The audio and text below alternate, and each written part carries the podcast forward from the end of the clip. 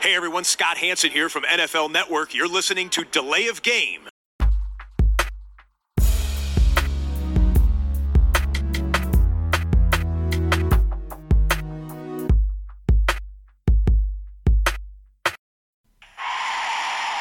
of game. Offense. Five yard penalty. Repeat down. Repeat down. Repeat down. Repeat down. Einen wunderschönen guten Abend, guten Morgen, guten Tag, wann auch immer ihr uns hört. Hier ist Delay of Game, der Football Podcast mit Episode 136 an diesem Dienstagabend. Wie immer bin ich nicht allein bei der Aufnahme, aber wer weiß, vielleicht machen die anderen ja demnächst mal ein paar Podcasts ohne mich. Mal schauen. Ich begrüße den Christian. Hi Tobi, ohne den Host, völlig unmöglich. Ja, wer weiß. Äh, Und am anderen Ende sitzt wie immer der Max. Ich grüße euch. Ja, da muss ich dem Christian zustimmen. Ohne Host geht das hier alles nicht. Ja gut, den Stempel kann jemand anders bekommen, dann ist die Sache schnell. Nee, es gibt nur einen. Ja, ja. Zumindest bei Delay of Game, äh, in einer großen Welt der Football-Podcasts in Deutschland. Ich glaube, mittlerweile gibt es mehr Football-Podcasts als Football-Fans in Deutschland. Also wenn ich mir das immer so im Internet angucke, da blickt mittlerweile ja gar keiner mehr durch, aber Ja, Gut. die Auswahl auch auf Spotify ist enorm, was deutschen Content angeht. ja. Also Downside Talk, glaube ich, irgendwie so der führende, aber es gibt einige kleine, die da auch irgendwie mitmachen, mitmischen wollen. Genau. Im Konzert der Großen, Super. zu dem wir natürlich gehören, seit drei Jahren. Ja. So, äh, vor den ersten Headlines, aber wie immer die Frage nach dem Bier, die wir klären wollen. Was habt ihr? Ich, ja, ich habe wie letzte Woche das Miller, da habe ich noch ein paar Reservedosen am Start. Ja, du hast ja drei, drei äh, Paletten, Paletten gekauft. rausgetragen, haben wir gesehen. Ja, genau so, so in der Art, ja. Ich habe das Bierchen. Na, das Bierchen-Bierchen. Ah. Bierchen, Bierchen von Stauer. Ah, das ist ja, So das gehört Klassiker. quasi zum In Inventar hier im Ja. äh, DDF Game Podcast. Ich habe von Frau Gruber heute ein Helles. Ähm, das heißt Helles. Also da ist Hm. jetzt kein kreativer Name hinter. Aber die Sachen von Frau Gruber sind ja immer besonders gut. Es sieht auch sehr hell aus. Ich habe es mir aus der Dose ins Glas gekippt. Ich teste mal. Prost. Prost. Prost. Tja, Bier trinken ist immer noch wichtig. Football auch irgendwie. Headlines. Wir Ja. haben sie vergangene Woche schon kurz angesprochen und jetzt wollen wir sie nochmal thematisieren und ein bisschen aus, gehen. auseinander dividieren. Die Deals für Titans Running Back Derrick Henry und für Browns Defensive End Miles Garrett. Einstiegsfrage in unsere Diskussion. Sind beide ihr Geld wert? Und vielleicht, wenn ich das jetzt nicht mache, fängt der Christian an und äh, geht auch nochmal auf die groben Zahlen ein. Ja, ich äh, starte, ich mach's mal separat. Ich starte mit äh, Henry und äh, der hat äh, einen Vertrag bekommen, 12,5 Millionen Dollar pro Jahr. Ähm, für einen Running Back nicht schlecht, aber auch nicht ganz oben, nicht top of the market. Da ist ja jetzt äh, Christian McCaffrey. Seit neuestem der äh, insgesamt absolut bestbezahlte äh, ähm, Running Back der Liga. Und ähm, ich fand den Vertrag gut. Die sind ausgegangen vom, vom Franchise-Tag, äh, das er ja dieses Jahr gekriegt hat. Äh, haben überlegt, okay, nächstes Jahr, was ist da nochmal Franchise-Tag? Die zwei Jahre haben sie ihm quasi garantiert. 25,5 Millionen. Und dann hat der dritte, vierte Jahr, da können die Titans mehr oder weniger entscheiden, ob sie mit ihm dann ähm, weitergehen. Also ich bin kein Freund von den großen Running Back äh, Contracts. Die sind ja meistens nicht erfolgreich gewesen in den letzten Jahren. Ähm, Bell jetzt bei den Jets sah bis jetzt nicht so gut aus. Äh, David Johnson war ein Desaster und ähm, ja, äh, der Gurley Contract war natürlich auch äh, nicht erfolgreich. Also Running Backs diesen diesen Vertrag zu geben, ist einfach schwierig, weil mit dem Alter und vor allem die Verletzungsanfälligkeit der Position und dann hast du natürlich auch noch das Thema, dass man relativ leicht auch junge, neue Spieler im Draft findet, die auch sehr m, gut sein können oder einen Großteil der Produktion abdecken können. Das heißt, da den Wert zu finden, dass man hinterher sagt, Mensch, der Contract, der hat sich ja gelohnt für die vier, fünf Jahre, der war, der war die 15 Millionen im Jahr wert oder so. Das ist, ähm, oder 16 sogar, die jetzt McCaffrey verdient als, als Durchschnittsgehalt, das ist sehr schwer. Aber Henry ist der Rushing Champion und er war letztes Jahr richtig geil und einer der Running Backs, um den man auch die ganze Offense aufgebaut hat und der wirklich in, immer in den zweiten Halbzeiten die Gegner müde gespielt hat. Und ich bin ein großer Fan geworden von seinem Spiel, äh, Spielstil auch. Und er geht da jetzt als ähm, fünfthöchstbezahlter Running Back in die Saison. Sie haben ihn dieses Jahr, da ist er 26, nächstes Jahr ist er 27, quasi für zwei Franchise Tags, haben ein bisschen was draufgelegt und haben dafür dann die Option, wenn er weiter gut spielt, zu sagen, ähm, wir, wir gehen noch zwei weitere Jahre mit ihm und wenn nicht, ähm, dann kommen die Titans da auch relativ leicht raus. Also sie haben sich eigentlich nur für zwei Jahre verpflichtet, hätten das nicht machen können, hätten auch Jahr zu Jahr gehen können mit dem Franchise-Tag, ähm, haben aber so einen, denke ich mal, relativ zufriedenen Spieler, haben dem Lockerroom auch signalisiert, wir belohnen hier ein Stück weit die Performance. Genau, so zwei wichtige Signale. Ja. Finde ich, find ich das richtige Signal irgendwo und ich bin mit dem Contract von der Titan-Seite zufrieden und ich denke in dem Fall, ja, da irgendwie zwei, drei Millionen draufzulegen und ihm diesen ähm, über das Franchise-Tag, sie sind da ja nicht sie sind nicht irgendwie crazy gegangen. Sie haben nicht 15 Millionen gesagt, sie haben nicht 16 gesagt, sie haben nicht 17 gesagt, sie haben 12,5 gesagt. Und das, da denke ich, kann man am Ende von dem Vertrag sagen, ob das jetzt nach zwei, drei Jahren ist oder vielleicht sogar die ganzen vier Jahre. Wir haben hier einen guten Deal gehabt. Und umgekehrt auch für Derrick Henry. Ich finde es eine gute Sache. Er bekommt nicht absolut äh, den höchsten Vertrag als Running Back, aber er hat jetzt eine gewisse Sicherheit. Er muss nicht nächstes Jahr nochmal mit dem Franchise-Tag anfangen, er muss sich nicht mit ihrem Team anlegen, Holdout machen oder irgendwas anderes, sondern er hat jetzt seinen Vertrag zumindest für zwei Jahre.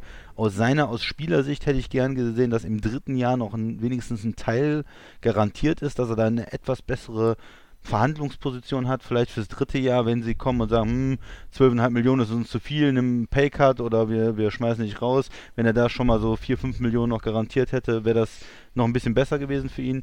Aber insgesamt aus Sicht der Titans, ich hätte es auch gemacht.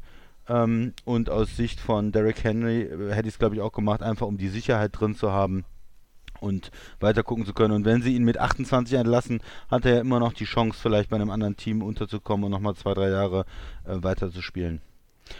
Okay, jetzt gebe ich euch erstmal die Chance, was zu äh, Derrick Henry zu sagen und dann würde ich mich mit Miles Jarrett beschäftigen, weil sonst wird das hier irgendwie ein äh, Monolog.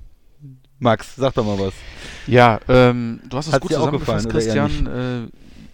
Ähm, also ich muss ganz ehrlich sagen, ich, ja, wenn ich so hier sehe, dass da auch unter, dass äh, da irgendwie noch Livion Bell oder so und da noch mit eine Rolle spielt, der da ein bisschen mehr verdient und die Leistung bei ihm eigentlich nicht so gut ist, ähm, ja, hätte ich dem Mann hier noch ein bisschen mehr gegeben. Aber ich verstehe es aus Seiten von Tennessee. Ähm, man geht auf die sichere Seite. Christian, du hast es toll zusammengefasst. Ähm, ähm, das ist hier, ähm, Running Backs sind halt einfach, wie gesagt, gefährdet. Die Verträge sind nicht so hoch.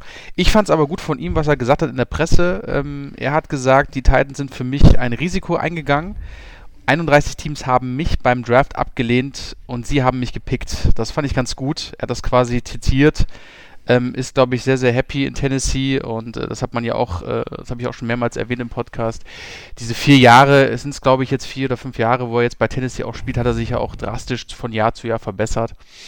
Und es ist doch schön zu sehen, dass ein Spieler einfach auch mit der Organisation happy ist, die Organisation selber ist mit dem Spieler happy ist es keiner so auf den Ego-Trip wie manche andere Spieler, die hier äh, utopische Summen verlangen wollen. Wir wissen einfach, wie Henry spielt, wie gut er ist und ähm, für, für beide Seiten hofft man natürlich, dass das auch in den nächsten Jahren weiter so passieren wird. Also ich finde es vollkommen in Ordnung. Ähm, so macht, glaube ich, auch das von außen für den Zuschauer Spaß, wenn sich da Teams, äh, wenn sich das Team und der Spieler da sehr gut einigen können und beide zufrieden sind. Also für mich äh, vollkommen legitim. Tobi. Ja, es ist irgendwie der, der Happy Deal, ne? Nicht wie bei McDonalds früher das Happy Meal, sondern es ist der Happy Deal. Ähm, er stellt beide Seiten zufrieden. Und ähm, man muss vielleicht nochmal auch ein bisschen jetzt in die äh, vergangene Saison gucken. Da kann man Argumente finden. Derrick Henry hatte in der ersten Saisonhälfte jetzt nicht, nicht so, so unbedingt stark, ja, ja. Die, die starke Performance. Das hing natürlich auch irgendwo damit zusammen, ähm, dass Mariota der Quarterback war, dass es halt alles auch noch ein bisschen anders äh, abgelaufen ist in der Offense. Äh, die Schemes, äh, die Plays, das ist dann alles ja nochmal ein bisschen verändert worden, auch durch oder wegen Ryan Tannehill, der dann übernommen hat. Die Titans haben eine unheimlich starke zweite Saisonhälfte gespielt, die hatten einen super Playoff-Run. Auch da hat Derrick Henry unfassbare Zahlen produziert, hat äh, das Team mitgetragen, gerade in der Offense natürlich, ähm, weil, weil Tannehill jetzt nicht unbedingt derjenige war, der da immer den, den Stempel aufgedrückt hat. Ich bin eigentlich auch erstmal positiv überrascht, dass ein Spieler, der amtierender Rushing König ist in der NFL, sagt, hey, okay, das ist nicht Top Money, aber äh, auch wieder Christian zum Beispiel einen interessanten Punkt gebracht hat. Drittes Jahr, da ist jetzt irgendwie nichts mehr guaranteed, aber ich bin damit zufrieden. Ich nehme diesen Deal, äh, das ist besser als unter dem Franchise-Tag zu spielen, da habe ich mehr Sicherheit ähm, und, und ich kann auch mit dieser Summe leben. Ähm, auch wenn nur 25,5 Millionen garantiert sind äh, über diese vier Jahre und das Gesamtvolumen von 50 Millionen, er nimmt das. Das finde ich, find ich gut. Auch für die Titans finde ich das gut. Ähm, die legen nun mal sehr viel Wert auf Laufspiel und insgesamt habt ihr natürlich recht. Die Zeit der Big Contracts für Running Backs, ähm, die ist ja nicht vorbei, aber äh, es ist nicht mehr so easy, ähm, dass halt jeder, zum Beispiel wie bei den Quarterbacks, immer und nochmal einen draufsetzen und nochmal draufsetzen, dass halt jeder irgendwie dann einen neuen Vertrag und automatisch Top Money hat. Ähm, ich glaube, dass halt auch Geschichten wie Le'Veon Bell mit Holdout, mit Wechsel, schlechter Saison Jets, Gurley, äh, Fragen nach der Gesundheit, äh, mäßige Saison bei den Rams, Wechsel. Ähm, dass die auch so ein bisschen gezeigt haben, okay. Melvin Gordon, ne? Ja. Melvin Gordon, ja. Es gibt ja mehrere Beispiele. Und wenn man jetzt, wenn man sich die Mühe macht, Christian, wir gehen zehn Jahre zurück, kriegen wir wahrscheinlich 20 Running Backs äh, auf die Platte, auf unterschiedlichen Bezahlebenen, ähm, wo man sagt, hey, das hat sich nicht gelohnt. Also fürs Team nicht. Ja. So. Und wenn man jetzt einfach guckt, okay, es gibt noch große Deals wie für äh, CMC in, in Carolina. Alles okay. Aber äh, auch, dass dann diese Deals da einfach mal passieren, das finde ich einfach ein gutes Signal von, von, von beiden Seiten. Ähm, und am Ende ist mir dann auch egal, als, äh, als Football-Fan oder als Beobachter, dass er erst in der zweiten Saisonhälfte so richtig in Fahrt gekommen ist. Ja? Er hat zwei, 2018, glaube ich, 1059 und letztes Jahr 1540 Rushing Yards. Und in diesen zwei Jahren 30 Total Touchdowns, 12 und vergangenes Jahr waren es 18. 16 zu Fuß und 2 durch die Luft. Also das ist, das sind erstmal Zahlen, die sprechen für Derrick Henry. Er hat sich diesen Deal verdient und deshalb ist für mich letztlich dieser Ansatz, zweite Saisonhälfte war dann deutlich besser. Überhaupt bildet überhaupt keine Diskussion, Diskussionsgrundlage in dem Sinne, weil er sich das verdient hat. Und wenn er sich das nur mit der zweiten Hälfte verdient hat und den Playoff Run, ist mir das eigentlich scheißegal. Das ist ein guter Deal für beide Seiten. Derrick Henry hat sich den verdient. Punkt. Ja, und äh, nochmal, dieser Playoff-Run, der war ja Wahnsinn. Ja, was mhm. er da in den, die letzte Woche und dann in den Playoffs gespielt hat, da war er was er, ja, das hat man ja nicht gesehen. Das war ja, das ist ja ein unbekannte Gefilde gewesen, dass er da äh, zusammengelaufen ja. ist. Und äh, sie haben äh, ja auch in den Playoffs den Erfolg gehabt wegen ihm, weil er, weil die Teams nicht mehr wussten, wie man ihn eigentlich stoppen soll. Vor allen Dingen dann in den zweiten ähm, Spielhälften auch, wenn, wenn man schon ihn zehnmal getackelt hat, 15 Mal getackelt hat und irgendwann walzt er dann äh, über die Defense drüber. Und ja, es gibt halt noch diese, diese Verträge, auch, man muss ja äh, Elliott nennen, der hat 15 im Schnitt und 90 insgesamt, 50 garantiert. Ist ja insgesamt ein wesentlich äh, größerer Vertrag, längerfristiger Vertrag. Ist der andere Galaxis, ne? ne? Teurer im, äh, pro Jahr. Ähm, ja, ich finde da den, äh, diesen Derrick Henry Deal ähm, für, das Team ist es natürlich wesentlich besser. Man kann, man kann sich natürlich die Frage stellen, warum geht ihr nicht mit Franchise Tag zwei Jahre? ist das vielleicht die klügere Entscheidung bei einem Running Back. Ähm, aber sie sind, glaube ich, davon ausgegangen, dass er, wenn er dieses Jahr nicht gut spielt, dass sie ihn zumindest nächstes Jahr noch haben wollen und das nochmal austesten, auch mhm. wenn er jetzt vielleicht eine schlechte Saison hat. Er ist erst 26, mit 27, 28 wollen sie ihn weiter beschäftigen und wenn man sich da schon sicher ist, dann kann man natürlich auch anstatt zweimal das Franchise-Tag auszusprechen und sich eine Menge Ärger mit dem Spieler reinzuholen und, und Probleme, auch einfach sagen, okay, komm, wir machen diesen Vertrag, viel mehr Risiko ist das, äh, ist das nicht. Und umgekehrt von, von Henrys Seite sagen vielleicht manche, warum hat er nicht gepokert, hat auf dem Franchise-Tag gespielt und dann nächstes Jahr ja, das funktioniert bei manchen Spielern, aber es ist auch ein hohes Risiko. Ne? Man weiß nicht, wie die Saison verläuft, man weiß nicht, was vielleicht nächstes Jahr auch mit dem Salary Cap ist. Kriegt er dann einen großen Deal angeboten, wenn er nicht gut spielt? Und ich, ich denke, das dieses, was du gesagt hast, Tobi, dieses Win-Win für beide, finde ich eigentlich ganz gut. Mhm. Äh, Max, eine Frage noch zu Derrick Henry von mir an dich. Mhm. Ähm, ist es nicht auch so, dass man natürlich überlegt, okay, ich spiele vielleicht unter dem Franchise-Tag, mal gucken, was nächstes Jahr ist, dann teste ich den, den, den Market, den Free Agent Market. in Tennessee war man ja jetzt schon relativ nah dran an dem Super Bowl und das ist jetzt sicherlich kein Top-Favorit in der AFC, aber man sieht doch auch als Derrick Henry vielleicht, hey, wir haben ja einfach ein gutes Team, ich kenne das Umfeld und ich weiß, was wir schon geschafft haben. Wir trauen uns ja vielleicht auch zu, diesen nächsten Schritt noch zu gehen, oder? Ja, vollkommen richtig, weil ähm, für mich bei Tennessee ähm, mit dem Wechsel auf Ryan Tannehill, ähm, das war ja wie gesagt der Glücksgriff für Tennessee, ähm, Talent ist da, aber es ist jetzt auch nicht das Tennessee mit extremen Superstars, sei es auf ähm, Wide Receiver oder Tight End oder ähm, gerade auch in der Offense äh, mit glänzen kann. Aber wir sind sehr, sehr weit gekommen und gerade mit dieser Veränderung, dass Henry auch quasi dieses Team alleine auch mitgetragen hat, mit dieser Christian hat es gesagt, mit dieser, der ist einfach nicht aufzuhalten. Ähm, kann ich mir das schon vorstellen. Das ist ein, äh, mit dem neuen Head Coach und mit dem ganzen Drumherum.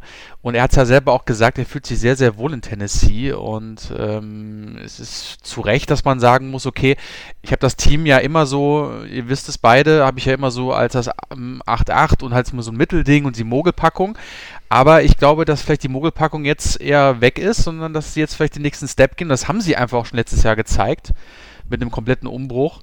Quarterback-Position, da sind sie jetzt eigentlich auch zufrieden mit Tannehill und, und das wird auch jetzt, denke ich mal, so weiterlaufen. Und ähm, ich stimme dir vollkommen zu, dass ähm, Henry da vielleicht auch was sieht, äh, den Spirit spürt und sagt, okay, ich will das mit dem Team weiter versuchen, weil wir waren kurz davor. Und wer weiß, was in ein oder zwei Jahren passiert. Und äh, ich sage es auch immer, die NFL hat immer so ein Breakout-Team und für mich Tennessee Überraschungsteam 2019 auf jeden Fall gewesen.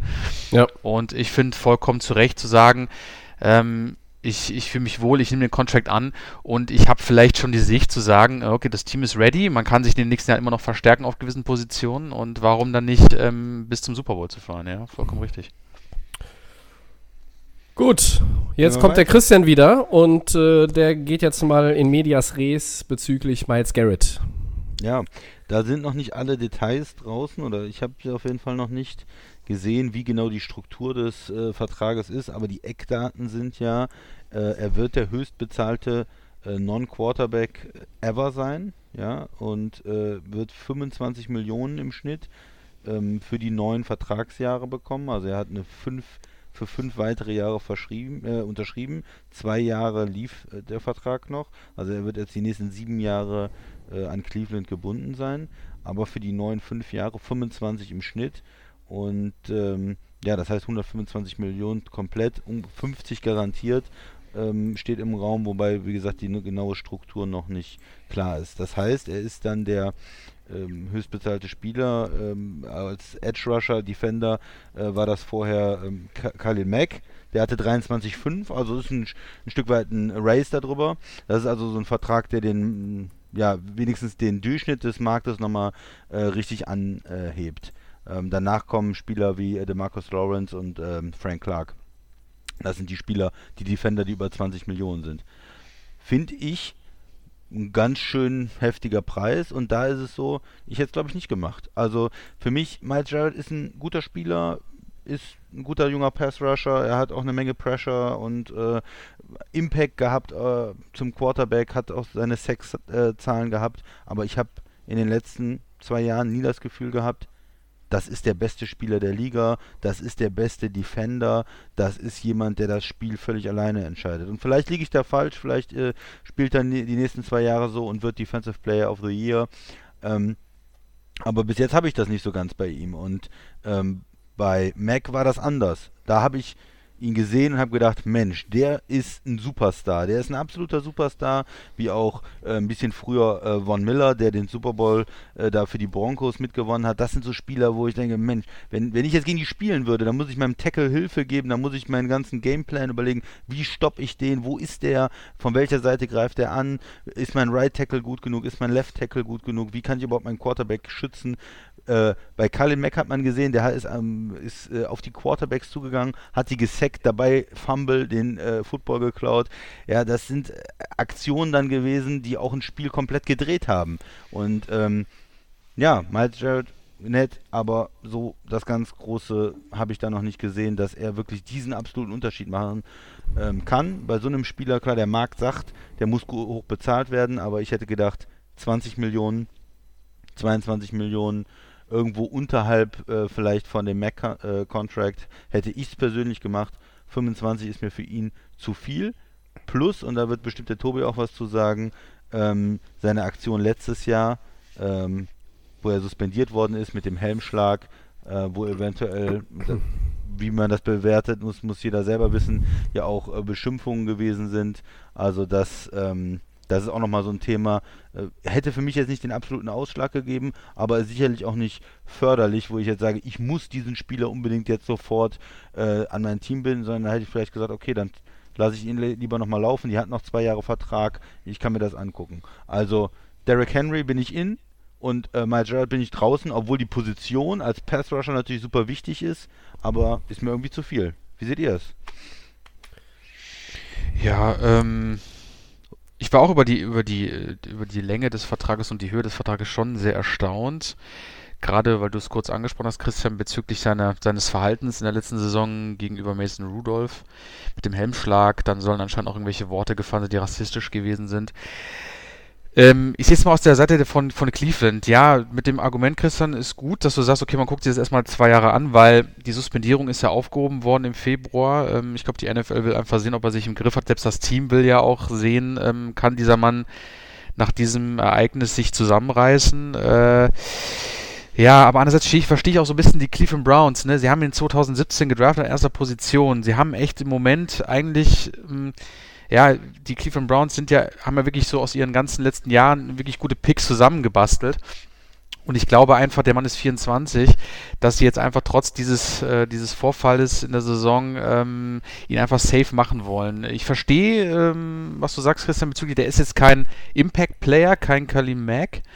Aber ich glaube, das kann er halt werden. Und ich glaube, das wird auch der Grund sein, warum die Browns darauf setzen. Ähm, sie müssen ja auch. Eine Franchise, die seit Jahren nur irgendwie äh, Probleme bereitet und jetzt aber auch in den letzten Jahren deutlich mit Picks und mit äh, guten Entscheidungen sich dann doch wieder in ein Level, ja, ich will jetzt nicht in Überlevel, äh, von Überlevel reden, aber zumindest, dass sie sich wieder irgendwo mit, mit ein paar Siegen wieder auf sich aufmerksam machen. Und ähm, deswegen, ähm, ja, einerseits sehe ich so als, als Außenstehender sagen, ja, warum gibt man so einen, so einen vielleicht potenziell aggressiven Typen ähm, so einen Vertrag, aber aus sportlicher Sicht für die, für die Browns zu sagen, okay, wir haben hier einen jungen Kerl, der ist, glaube ich, hier vor seinem kurzen Breakout, ähm, so sehen sie es vielleicht zumindest intern und ähm, können dann hier mit so einem Vertrag ähm, vielleicht das aus ihm rauskitzeln, ähm, dass er dann äh, der Defensive Player of the Year, wie du meintest, Christian, schon irgendwie wird. Ähm, deswegen verstehst du auf der Seite von den Browns, den einfach festzunageln. Ähm, ja, natürlich das nächste Level, der muss mehr verdienen vollkommen richtig. Ja, ist, ist eine schwierige Sache, ist so 50-50 bei mir. Ähm, aber wie sieht's der Tobi? Ja, also fange ich mal mit dem an, was der Christian äh, mir eben als Vorlage gegeben hat. Diese ganze Aktion in dem, äh, ja, in diesem Divisionsduell zwischen Browns und Steelers, ja. die die hat ein großes Echo gehabt. Und ich bin auch skeptisch, ob man sich darauf verlassen kann als Organisation, ähm, dass nicht ähnliche Vorfälle oder, oder Aussetzer passieren. In, in, welcher Form auch immer. Auf dem Feld, abseits des Feldes. Miles Garrett hat seitdem alles getan, um die Footballwelt ähm, wo, wo wir jetzt einfach mal, die wir jetzt einfach mal sagen, mit, mit Zuschauern und, und anderen Teams und, und, und Beobachtern und, und so weiter zu überzeugen, aber auch natürlich die NFL zu überzeugen, sein eigenes Team zu überzeugen, dass das ein einmaliger Ausrutscher war. So.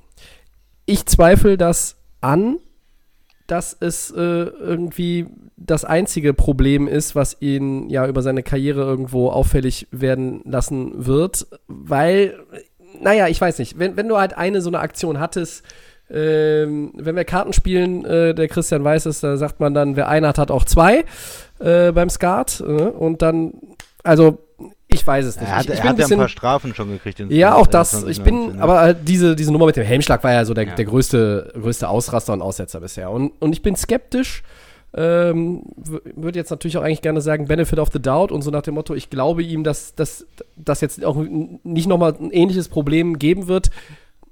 Ich bin skeptisch. So.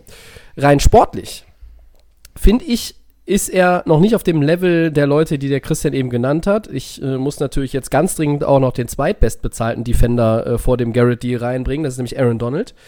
Ähm, mhm. Und dann, ja, also ich finde 30,5 Quarterback-Sacks und, und 6 Forced Fumbles in drei Jahren, in 37 Spielen, das ist erstmal nicht schlecht.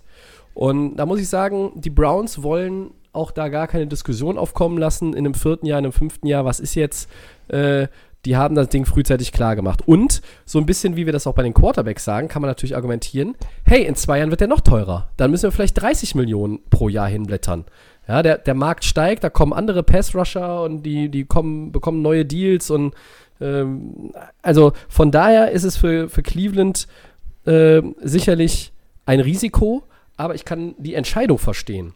Den Preis kann ich allerdings auch nicht verstehen. Ich würde auch sagen, äh, irgendwo im Bereich 19 bis 21 Millionen wäre so das, was ich gesagt hätte, das ist okay, aber so ist es nun mal.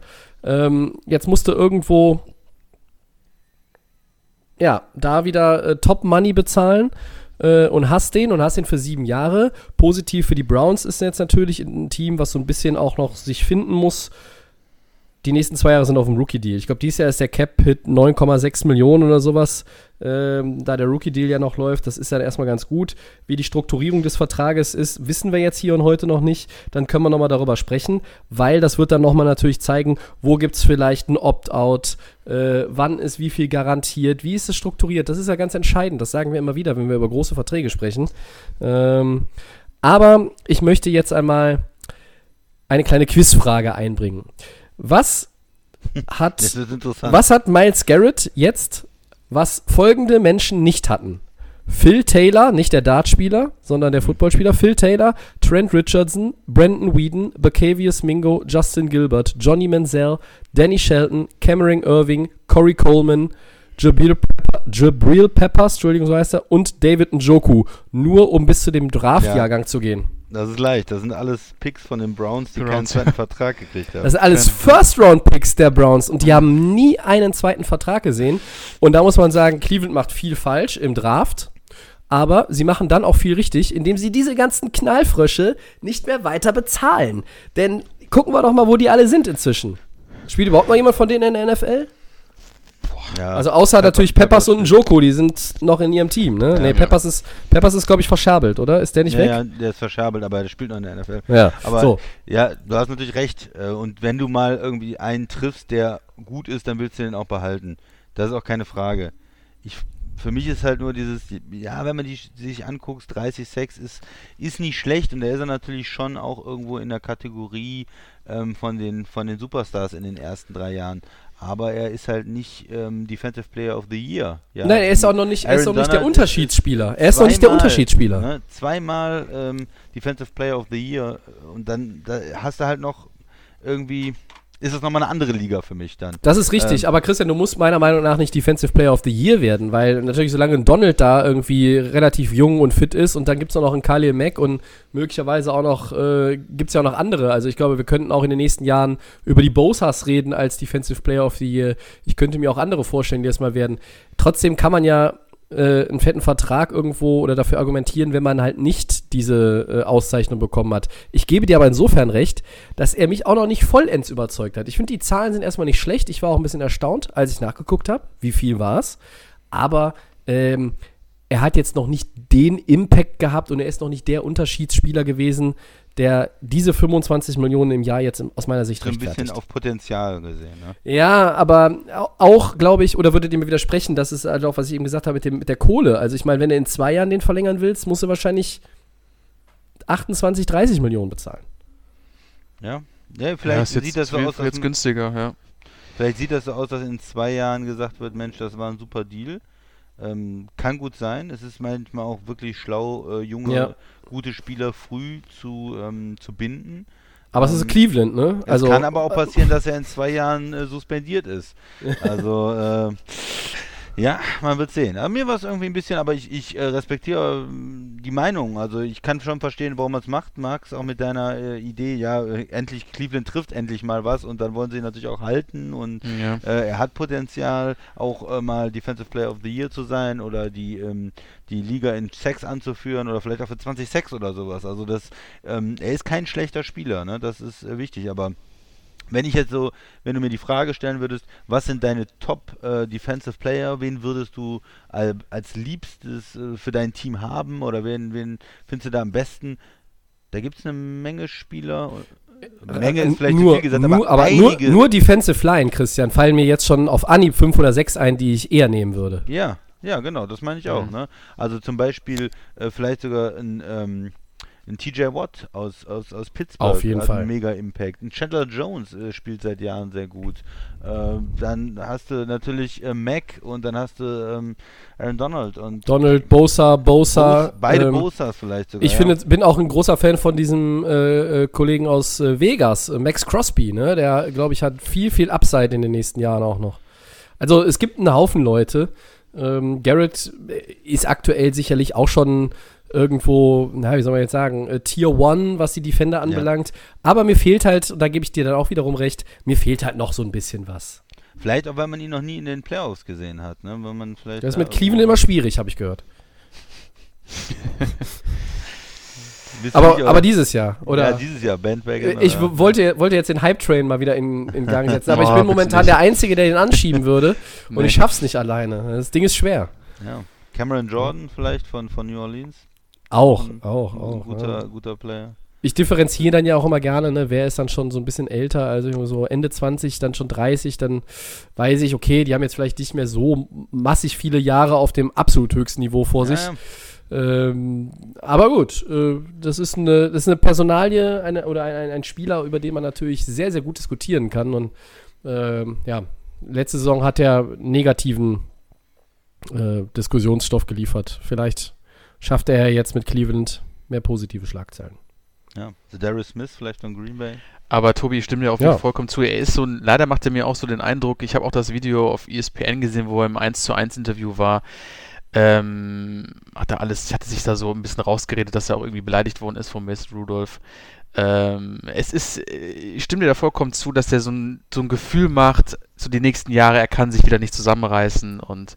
Ja, weiß ich nicht. Ich ja, es ist bin, irgendwie ich so. Nur, ich habe nicht gesagt, ich erwarte, dass er wieder einen Aussetzer hat, sondern ich bin nur skeptisch, dass er keinen mehr hat. Das ist ein ja, ja, das ist irgendwie, also es macht mir auch den Eindruck, dass es, die Suspendierung ist auch aufgehoben worden. Es ist alles nicht so, ah, ich weiß es nicht. Also es ist immer abzuwarten, ob er sich jetzt zusammenreißt. Das ist, ich glaube, das ist halt auch so ein bisschen der Punkt bei uns dreien, ne, jetzt gerade, weil wenn er jetzt, wenn es jetzt ein, wenn wir ein Jahr weiter wären und er hätte sich in dem Jahr nicht zu Schulden kommen lassen und hätte eine wirklich starke Saison gespielt, dann hätten wir ja. viel weniger Diskussionsgrundlage, um hier zu sagen, na, wir wissen nicht so recht, was wir von diesem Deal halten sollen. Aber das so wie es ist, noch, ne? Ne? Ja. ja, ist irgendwie schon ein bisschen. Bringt so ein bisschen das Fragezeichen noch rein. Ja, mal gucken, wie er ja. dieses Jahr spielt, wie erfolgreich die Browns sind und wie das Ganze, wie das Ganze aussieht. Super, dann genau. haben wir eine wunderbare erste Headline ausgiebig besprochen und äh, wir nehmen schon mal vorweg, liebe Zuhörerinnen und Zuhörer, die nächsten beiden, ja, da gibt es weniger Kontroverse, ähm, weil ich glaube, da sind wir wieder alle mehr oder weniger auf demselben Nenner. Bei der zweiten würde ich es in Zweifel ziehen, sonst müssen wir äh, demnächst äh, eine Mail von der Gleichstellungsbeauftragten er erwarten hier. Hm. Also, äh, Max. Ja, ich mach doch mal mach weiter. weiter. Weiterhin viel los rund um die Franchise in Washington. 15 ehemalige Mitarbeiterinnen haben sich über sexuelle äh, Belästigung beklagt. Also wieder keine guten News aus Washington. Tobi, starte doch mal. Was ja. sagst du dazu? Äh, erinnert dich noch an den Fußballer aus Ulm äh, mit dem Einspieler bei TV Total? Skandal, sage ich da nur. Skandal. Ja, Das ist äh, wieder mal ein, ein Skandal. Ich versuche übrigens jetzt auch nicht mehr den Teamnamen zu sagen, bis es dann endlich einen neuen Teamnamen gibt. Deshalb hat der Max es auch so schön vorgelesen, die Franchise in Washington. Vielen Dank. Ähm, also die Vorwürfe richten sich gegen Scouts und enge Vertraute von Owner Daniel Snyder. Äh, der Kollege ist, äh, wie soll man so sagen, ich glaube, bei Vince McMahon würde man sagen, man sitzt im Doghouse, ne? Also mhm. äh, da muss man Gesagt, aufpassen. Ja. Ähm, Snyder sagt dann natürlich, das beschriebene Verhalten hat keinen Platz in unserer Franchise oder in unserer Gesellschaft. Amen, das ist völlig richtig. Äh, und nun haben sie eine externe Anwältin äh, beauftragt, also der Club, ähm, diese ganze Angelegenheit mal zu untersuchen. Und wenn die, die Dame ein, ja, ein, eine Einschätzung abliefert, dann wird die NFL prüfen, Strafen auszusprechen. Können wir gleich mal diskutieren, wie die dann aussehen könnten. So mein erster Gedanke war Verlust von Draftpicks.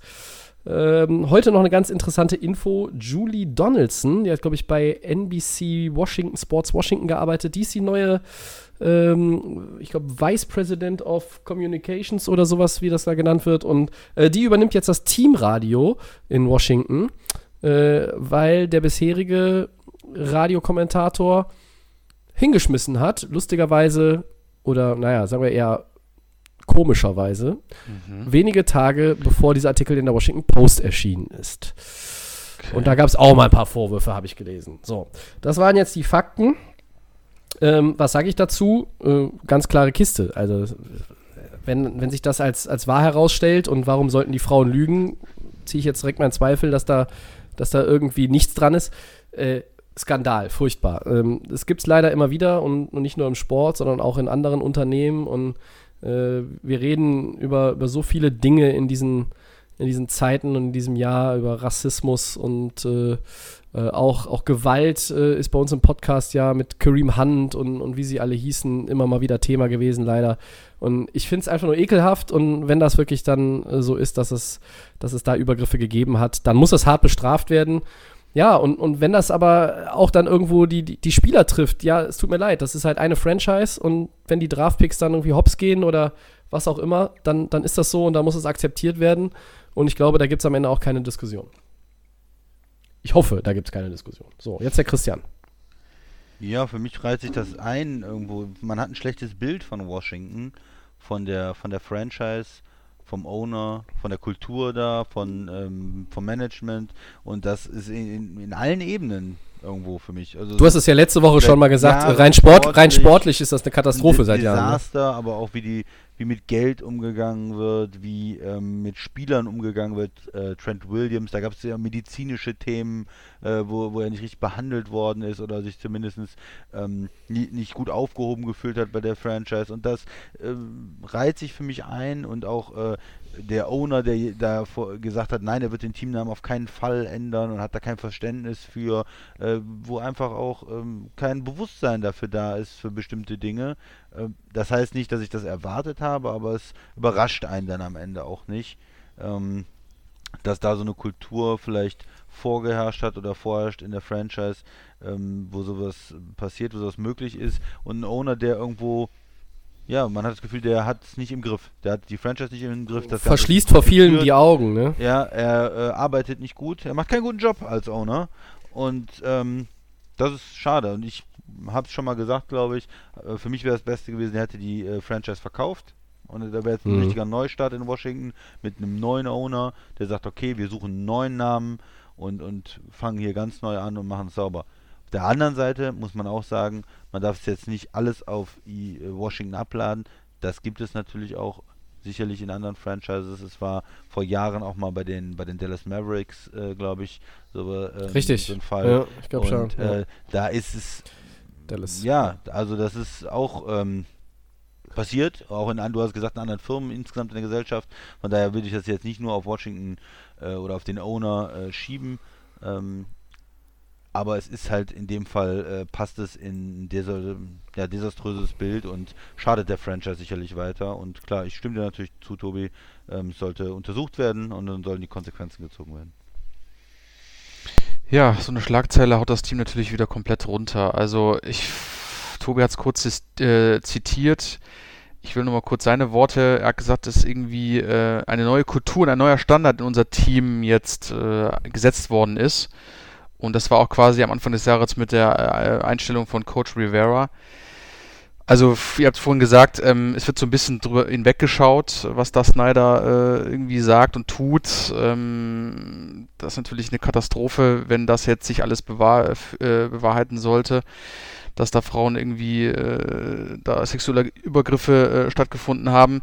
Also, das Thema ist, die Franchise hat das Problem jetzt mit den Namen, jetzt solche Vorwürfe, also wir können uns darauf einstellen, äh, was die Washington, äh, was das Washington-Team, ich wollte schon den äh, Nachnamen sagen quasi von dem Team, ähm, jetzt in der neuen Saison machen wird. Kostet einen Kasten ab sofort da, übrigens. Ja, jetzt. das ist, äh, das wird wahrscheinlich jetzt auch nicht von äh, Erfolgen gekrönt sein und das wird wahrscheinlich auch wieder mehrere Jahre dauern.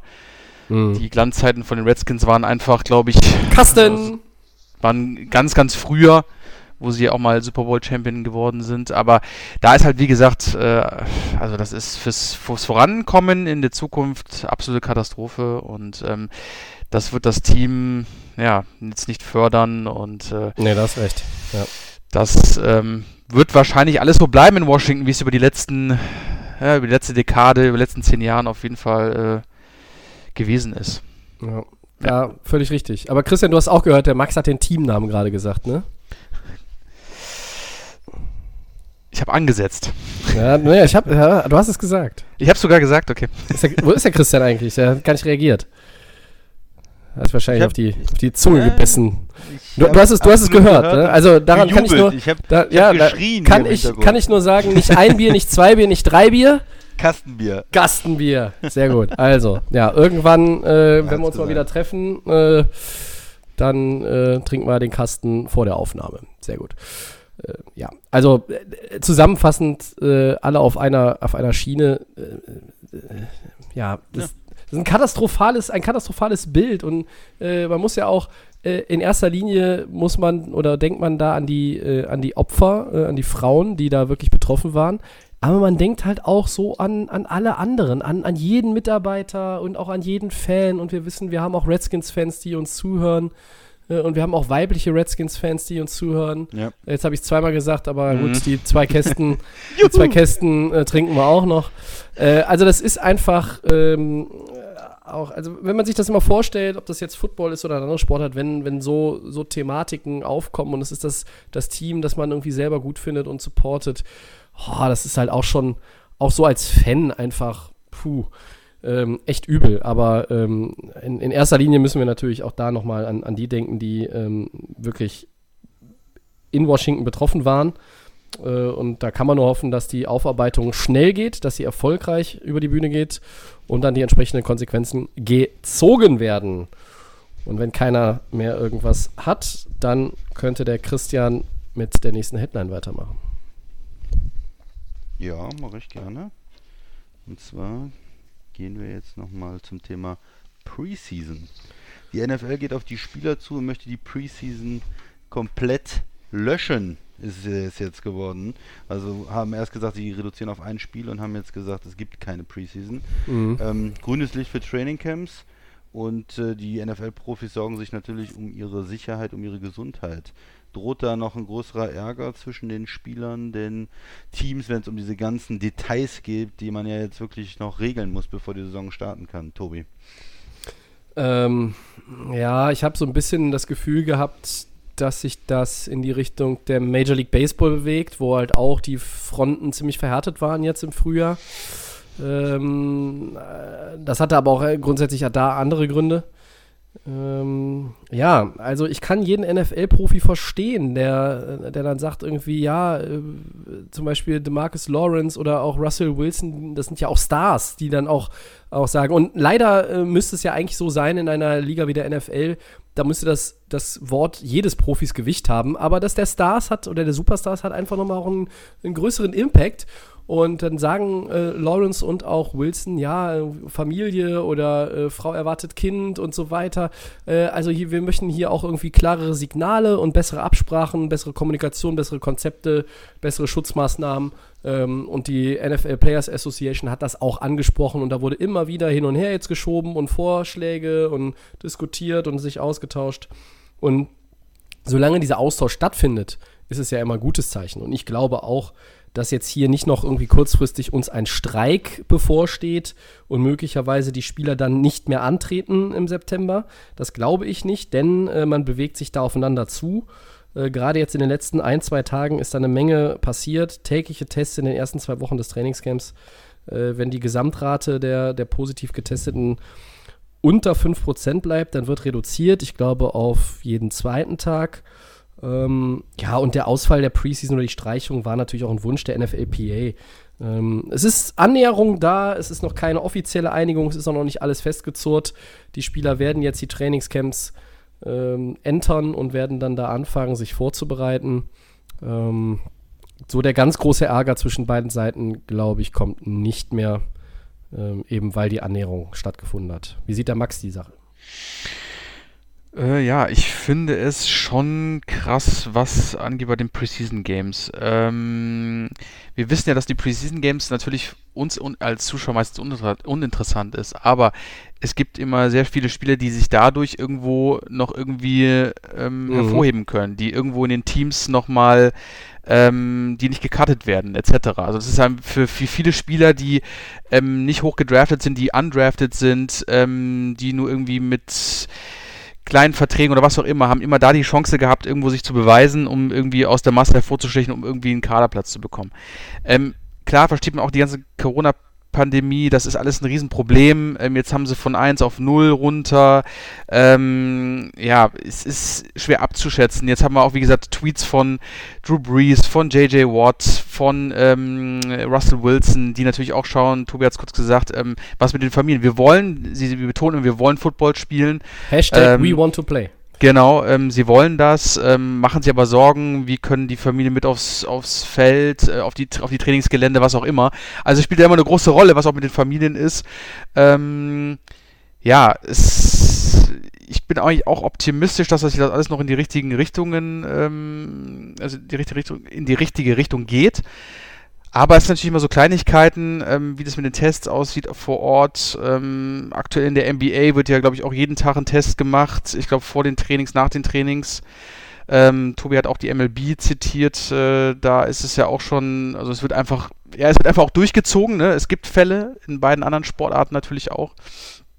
Aber ich denke mal, es wird jetzt keine großen Komplikationen mehr geben. Ich hatte es ja auch schon mal letzte Woche äh, kurz erwähnt. Mhm. Ich bin da eigentlich optimistisch, äh, kann es aber auch verstehen, gibt auch Spieler, die natürlich da eine, äh, eine Saison ausfallen lassen. Das ist, äh, glaube ich, gerade für Leute, die irgendwie in jungen Jahren sind, die jetzt auf riesige Contracts hoffen. Das ist auch bei ESPN First Take ein Thema gewesen, das ich ja ganz gerne höre. Ähm, man kann so eine Saison auch nicht ausfallen lassen. Ähm, ich denke mal, das wird alles in die richtige Richtung gehen, ohne Zuschauer, mit Zuschauer, mit wenigen. Also äh, ich, es bleibt abzuwarten. Aber Preseason Games 0, mal schauen, was weiter läuft und ähm, ja, wie sie das regeln wollen. Was hat der Christian noch beizusteuern ja, zu dem Max Thema? Richtig, äh, der, sorry, Tobi, der Max hat es richtig gesagt. Ähm, es ist ein Nachteil für junge Spieler, irgendwo, mm. die mhm. sich nicht so leicht beweisen können, die nicht, die im, im dritten Preseason-Game oder im, im, zweiten oder im vierten diesen äh, 50 Jahre Touchdown oder diese Interception haben, wo dann die Coaches sagen, Mensch, der hat sich hier irgendwo bewiesen nochmal. Klar, Training ist wichtig, aber in der Spielsituation, den, den können wir irgendwie nicht cutten, da müssen wir irgendwie noch einen Platz äh, im Roster finden. Das denke ich schon. Und generell haben natürlich auch ähm, Spieler, die eine gewisse Erfahrung haben im System von einem Coach, auf die man sich verlassen kann, wo man weiß, die kennen das, ähm, ja, da ein Vorteil gegenüber jungen Spielern, die vielleicht erstmal im Training reinkommen müssen und wenn es jetzt weniger Möglichkeiten gibt, dann ähm, ja, dann ist es einfach ein Nachteil. Das äh, dazu, ja, ob es dann auch Ärger gibt, ich glaube, es, es ist schwierig und ähm, wir, es ist ja generell ein schwieriges Jahr für alle und man muss da auch versuchen reinzukommen. Ich hätte gedacht, dass die NFL ein bisschen früher vielleicht anfängt. Es war, hat für mich ein bisschen lange gedauert, da sich ähm, mit den Spielern an diese Gedanken zu machen. Auf der anderen Seite muss man ja auch sagen, es ändert sich die Situation dauernd und man muss da auch ein Stück weit flexibel bleiben. Ne? Und äh, immer mal gucken, wie ändert sich die Saison, wie läuft es in anderen Ligen, was müssen wir besser machen, ähm, wie äh, entwickelt sich im gesamten Land dann die Situation. Ja, aber ich kann die das dritte, der dritte Punkt vielleicht noch, ähm, ich kann die Spieler verstehen und es macht die Spieler natürlich auch wieder ein bisschen, ja, ein bisschen menschlicher, wenn man vorher überlegt, ah, das sind Superstars, Mahomes und der unterschreibt für eine halbe Milliarde und, und sowas.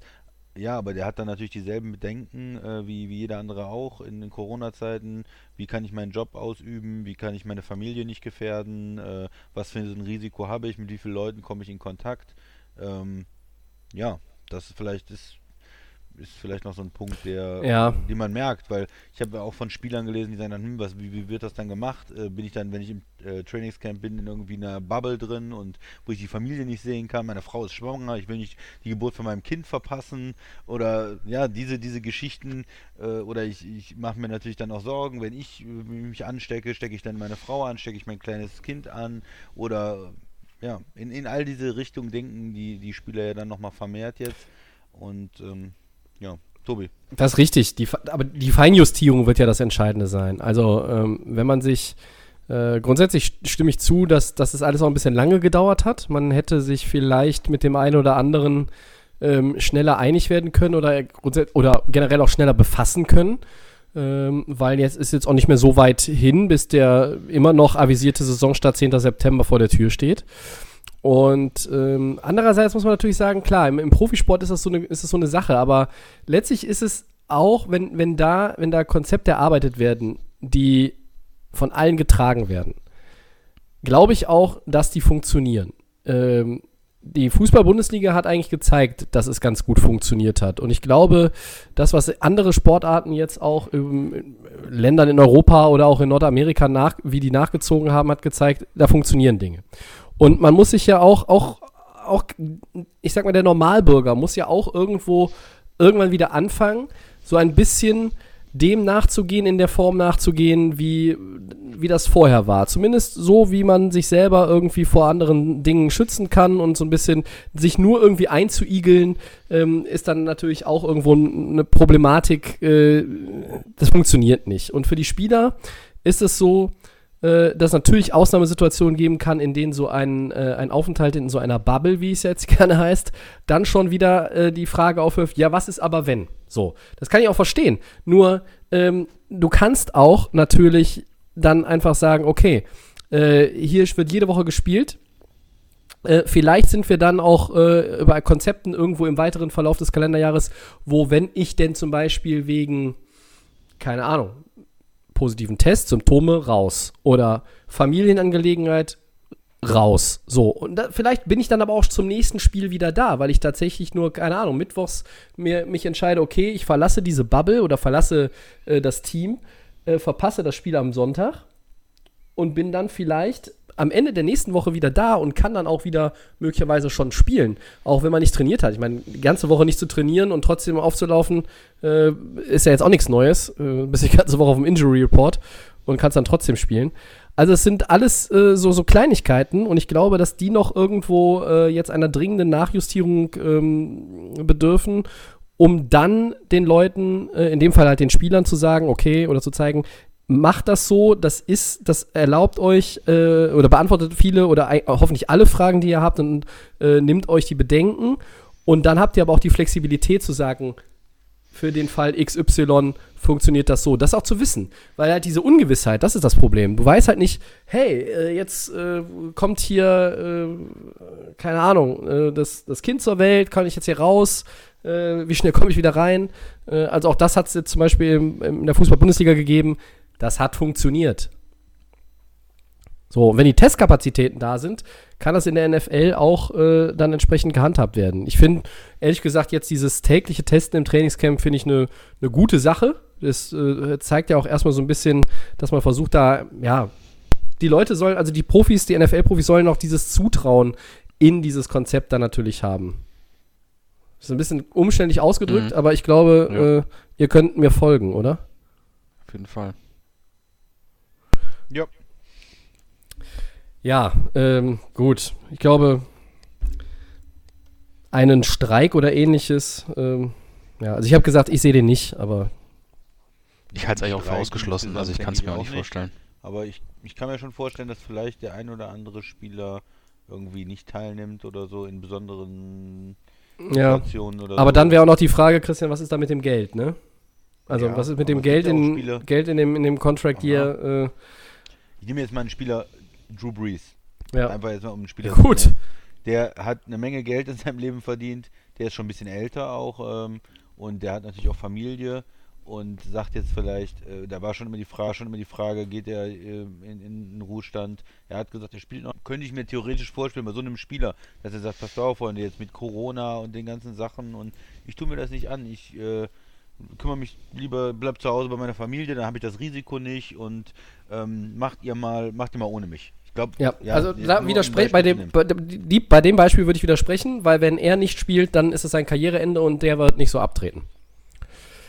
Der ist in einem Alter, der macht kein Jahr Pause und kommt 2021 wieder. Aber, nee, nee, das wäre dann äh, Karriereende. Nee, nee, das ne? wäre klar, ja. das wäre Karriereende. Aber und deshalb glaube ich, er, er wäre jetzt nicht ja. derjenige, der das macht. Aber ich, ich weiß, was du meinst. Also typ, typ, Spieler, ja? Jemand, der alle, alle, die irgendwo im Bereich von äh, 15 bis 25, 30 Millionen Jahressalären 2020 sind, könnten das sagen.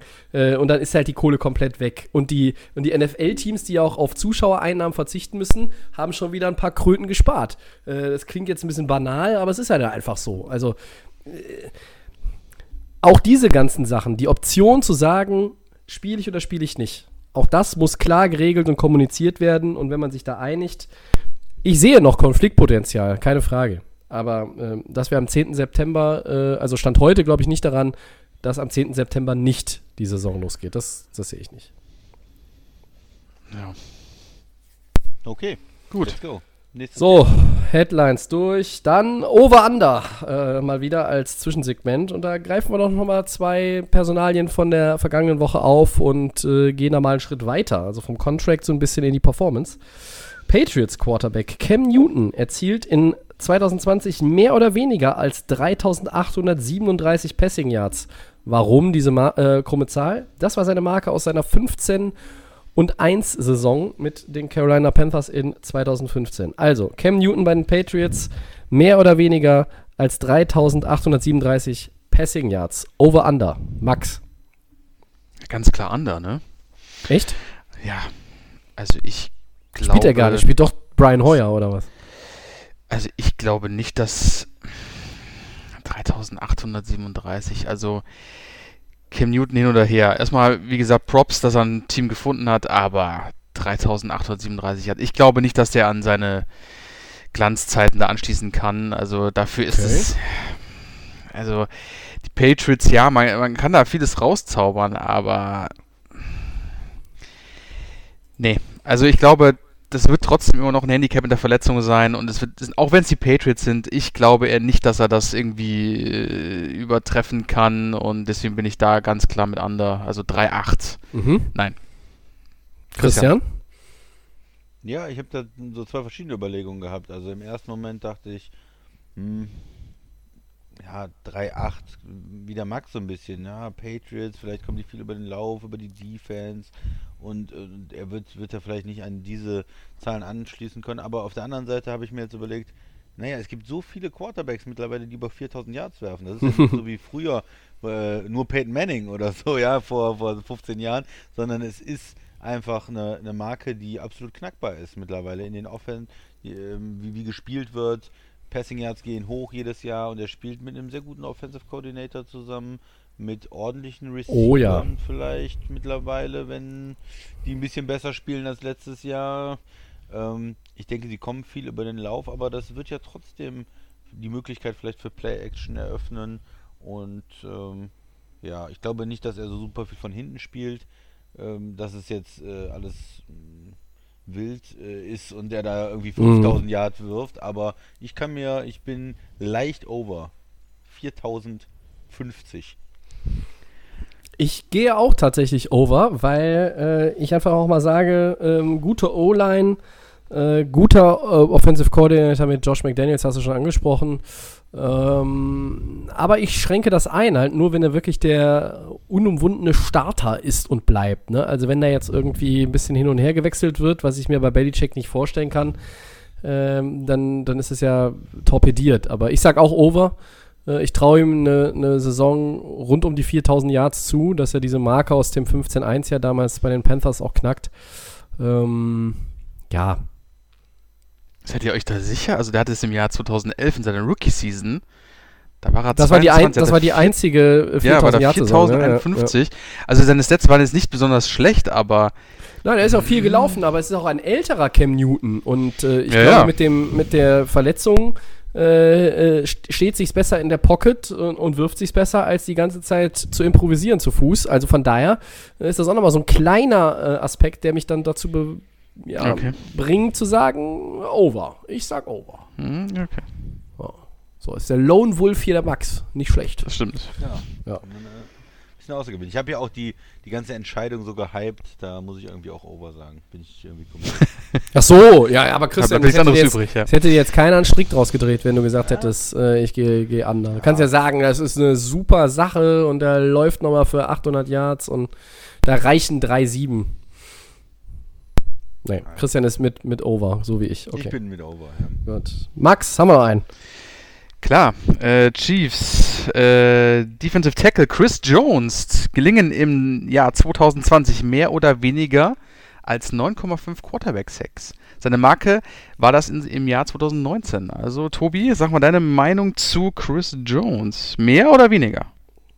Ja, äh, over. Ähm, also 2018 sind ihm 15,5 Quarterback-Sacks gelungen und ähm, ich glaube, äh, der Mann ist motiviert. Er hat seinen Deal, er hat seinen Quarterback, äh, ist die nächsten äh, 45 Jahre an Kansas City gebunden. Die wollen in der Zeit äh, 46 Meisterschaften gewinnen. Der ist motiviert, der ist auch gut in Schuss und das ist ein Spieler, ähm, der in meinen Augen auch immer so, wenn man die Top-Defender äh, benennt, häufig unterm Radar ist. Äh, ich träume das zu. Also mehr als neun Quarterback-Sex auf jeden Fall. Ja, für mich ist das gerade so die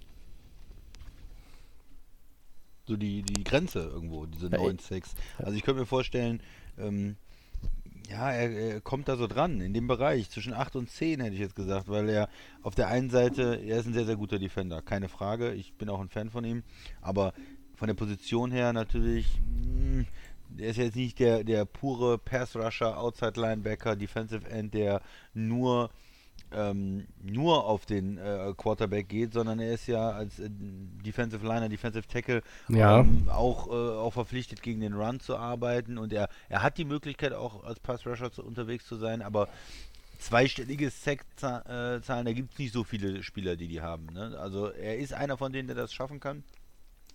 Ähm, also der Max, ich, äh, ich hatte gedacht, es ist 9. Der Max hat gesagt 9,5, glaube ich, sogar als Over-Under. Und dann, wenn ich drüber gehen würde, müsste ich 10 sagen und dann bleibe ich ähm, drunter. Weniger als 9,5. Seid ihr noch da? Ich bin noch da. Ja, ja, ja. äh, ja ich habe schon gesagt. Überlegen.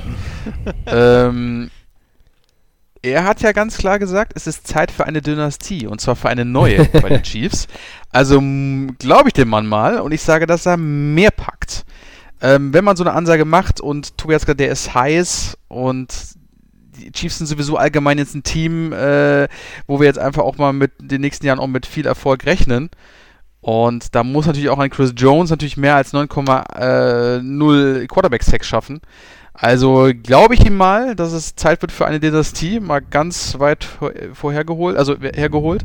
Und deswegen sage ich, er wird das äh, auf jeden Fall knacken können 2020.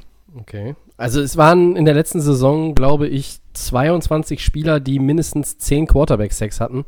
Äh, also ich glaube, in diese Gruppe kann er wieder reinstoßen.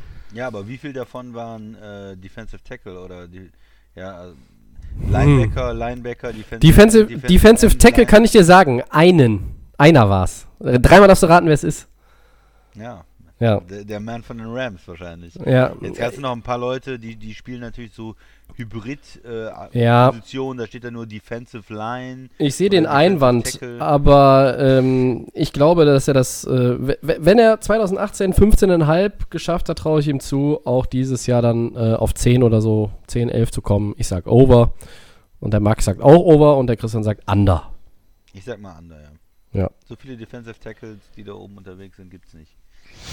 ja, er wird da der zweitbeste. Ja. Jordan, ja, ja gut.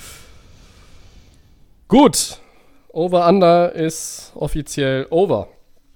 Und dann kommen wir zu äh, Segment 4 und heute noch einmal Pick 6, mein Lieblingssegment in diesem Sommer. Ähm, und wir spielen wieder ein bisschen äh, Monopoly sozusagen. Football, NFL Monopoly. Äh, folgende Aufgabe. Ihr habt einen Cap Space von 15 Millionen Dollar und soll damit einen Running Back und einen Tight End bezahlen. So, wir haben uns überlegt, Quarterbacks, ja, ist ja langweilig. Ja, und wir hatten ja schon mal, der Christian und ich, die äh, Dreier-Wide Receiver-Kombo, glaube ich, mit 25 Millionen. Wir hatten äh, Max, Christian und ich die äh, Kombination mit dem Defensive Liner, Schrägstrich Linebacker und dem äh, Defensive Back. So, und jetzt machen wir das Ganze nochmal mit zwei nicht so ganz unwichtigen Positionen in der Offense, Running Back und Tight End. 15 Millionen. Fangen wir mal vielleicht mit den Running Backs an. Wer möchte? Ja, ich kann dir direkt meine Kombination sagen. Oder, oder, oder so, ja, das ist eigentlich ah, noch besser. Also ich hatte ähm, äh, Le'Veon Bell genommen und dann Jimmy Graham und äh, habe festgestellt, dass Moment, das ging Was? nicht, weil das Ja, da bist du, bist du A, over the cap und oh, B, ja. hast kein Talent so richtig, ne? Oh. Ja, ja vielleicht ein bisschen, bisschen wenig Talent. Ich meine, Jimmy Graham ist ein, ist ein Stimmt, Jimmy Mann, Graham ist hochtalentiert. Le'Veon Aber Bell ist, ist eine gute Kombination, Christian, muss ich sagen. Also kannst nicht viel falsch machen. Genau. Also die, äh, die Chicago, ähm, Chicago hat das jetzt auch irgendwo gesehen, dass er ein Riesentalent ist und haben ihn mhm. Vertrag genommen. Ja, aber jetzt er, ernsthaft, äh, dann äh, kann ich auch erst einen Running Back nennen, wenn ihr möchtet. Und dann du kannst auch beide nennen. kommen.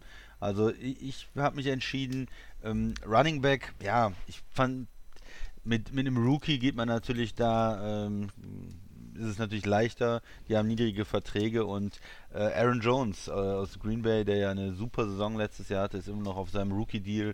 Ähm, nur 2,1 Millionen äh, gegen den Cap äh, dieses Jahr. Es ist äh, sein viertes Jahr. Er hat ähm, schon eine, ähm, so eine Steigerung äh, bekommen von seinem Base Salary, weil er so gut gespielt hat. Ähm, aber immer noch mit 2 Millionen natürlich irgendwo ein Schnäppchen.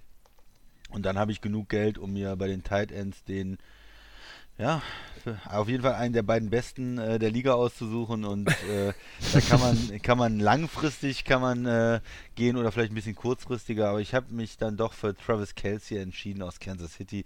Der ist natürlich schon 31. Jetzt, wenn ich eine Dynastie für 10 Jahre aufbaue, dann vielleicht nicht oder für 5 Jahre.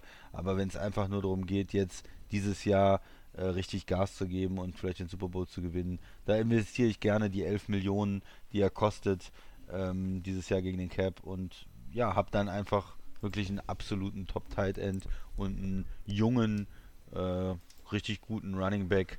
Ähm, in der, in der Red Zone sicherlich richtig geil, die beiden zusammen, weil beides auch Touchdown-Maschinen sind irgendwo.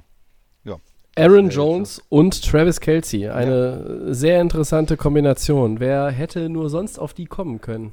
Ach, hat sie denn auch? Äh, ja, ah, ich habe ja, ich habe ja, ich habe ja für dieses Segment immer mehrere Kombinationen, aber eine ist tatsächlich, aber es wäre auch nicht die primäre gewesen, ah, okay. ähm, äh, die ich jetzt hier heute anbringen wollte.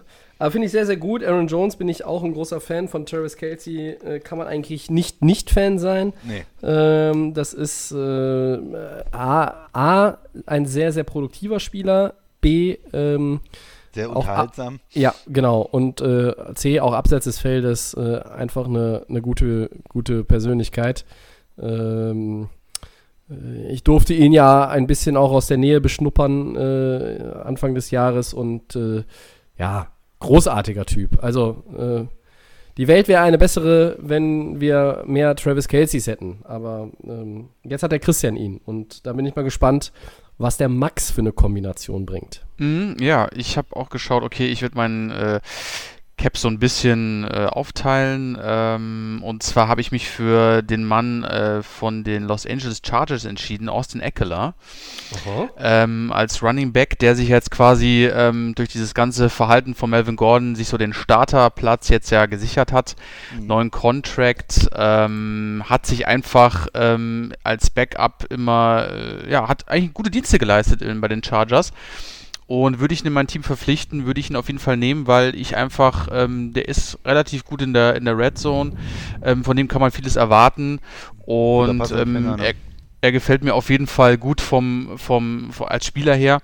Und der ist einfach jetzt hier ähm, mit 6,1 Millionen im Jahr einfach, äh, ich denke mal, mit 25 kriegst du da auf jeden Fall einen guten Running Back, der solide spielt und der auch den Ehrgeiz hat, äh, Spiele zu gewinnen. Da auf der Tight End Position ähm, gehe ich auch mit einem, einem älteren, ja, äh, Travis Kelsey für mich auch die absolute Nummer 1 in der NFL, äh, einfach ein geiler Tight End. Aber ich gehe mit einem, der auch äh, vor kurzem auch Super Bowl Champion geworden ist und das ist Zach Ertz von den Eagles. Hm. Ähm, ist auch schon 30, ähm, gibt es für 8,5 Millionen. Ähm, da bin ich quasi mit meinem Cap, ähm, habe ich den quasi aufgebraucht. Aber da kriege ich eine gute Kombination auf meiner Running Back Seite, einen jungen, agilen und mit Zach Ertz, äh, der einfach auch eine absolute Touchdown-Maschine trotz seines Alters in der Red Zone auch ist. Ähm, der wird immer gerne gesucht bei den Eagles. Gut, die Eagles haben auch nicht viel große, haben keine große Wahl, ähm, müssen auf ihn spielen, aber er ist einfach ein Top-Talent, äh, für mich einer der mit der besten Tight Ends. Und ähm, ja, diese Kombination äh, würde ich jetzt, äh, ja, würde ich für das Geld äh, bevorzugen und deswegen die beiden. So eine schöne Kombination. Ich muss dich aber mal fragen, äh, gehst du nach Base Salary oder nach Cap Hit? Ich habe jetzt hier den Average Year, habe ich jetzt hier stehen. Ach so, du nimmst den Average, okay, äh, ja. weil wir uns ja immer auf das, äh, auf den Cap Hit des aktuellen Jahres äh, sonst fokussieren wollten. Ihr seid damit ähm, drüber dann. Super. Schon zu sagen. Wir ähm, sind deutlich drüber, ne? Äh, ja, nach meiner Rechnung liegt Eckler bei 5, du hast aber eben 6 für ihn ausgegeben äh, und äh, Zach Ertz liegt bei 12,5. Das ist gut, dass wir hier overthecap.com ganz andere Zahlen anzeigen, aber gut. Ja, du hast wahrscheinlich jetzt nicht oder ein bisschen in der Zeile verrutscht. Also den, den Cap-Hit, äh, äh, den hatten wir ja immer als Grundlage, aber ähm, ich muss ja. ein bisschen draufzahlen. Sagen wir, sagen wir mal so, äh, du musst. Ich zahle sogar gerne drauf. Der, der Max nimmt halt ja. die beiden und entlässt dann einfach noch einen, äh, irgendeinen, weiß ich nicht, äh, irgendeinen Defender. Warum auch nicht mal anders ein bisschen, ja? Passt, ja, passt dann auch. Warum nicht die auch. Regeln brechen, Max? Das ist ja mal okay. auch ab und zu mal die Regeln brechen, so ist es. Aber jetzt war der Tobi das. Ich muss ja ganz ehrlich nochmal ganz, ganz kurz da reingehen. Äh, Eckler finde ich eine interessante Wahl. Ähm, weil es ja jetzt nicht unbedingt der Running Back-Typ ist, äh, wird der Christian mir wahrscheinlich zustimmen, den man so ähm, als erstes äh, im, im, Kopf hat. Äh, nenn mir äh, die zehn Top Running Backs der NFL. Christian wäre bei die Eckler dabei, bei mir nicht, aber ich glaube, er ist halt auch ein bisschen unterschätzter Spieler, oder?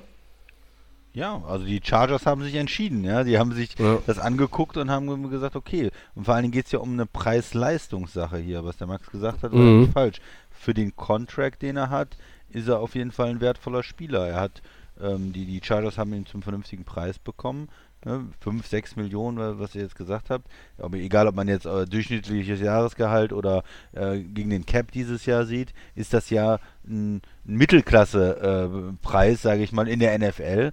Äh, ja. Wir haben ja Running Backs, die, wie gesagt, bis zu 14, 15, 16 Millionen im Jahr kassieren. Und von daher ist er nicht ein absolutes Schnäppchen, er ist kein Rookie, aber für das, für diese Mittelklasse, ist einer der wenigen Spieler, die in dieser Mittelklasse ist, ist es dann, wenn man ähm, auf äh, Cap-Dollars guckt und einen sehr guten Tight End haben will, ein Kelsey oder ein ähm, Earls jetzt wieder Max oder vielleicht auch ein ähm, Hunter Henry, der jetzt das Franchise-Tag bekommen hat oder so, dann äh, kann man natürlich in diese Liga gucken. Der Running Backs da ein bisschen das Geld sparen, nicht ein absolutes Top-Talent. Ich, ich denke, er ist kein Top 5, wie du gesagt hast, Top 10, weiß ich nicht, Spieler äh, auf der Running Back-Position, aber wenn man dann insgesamt guckt, was hat man für ein, für eine, ja, für einen Gegenwert bekommen für sein Geld, da ist er sicherlich vorne dabei.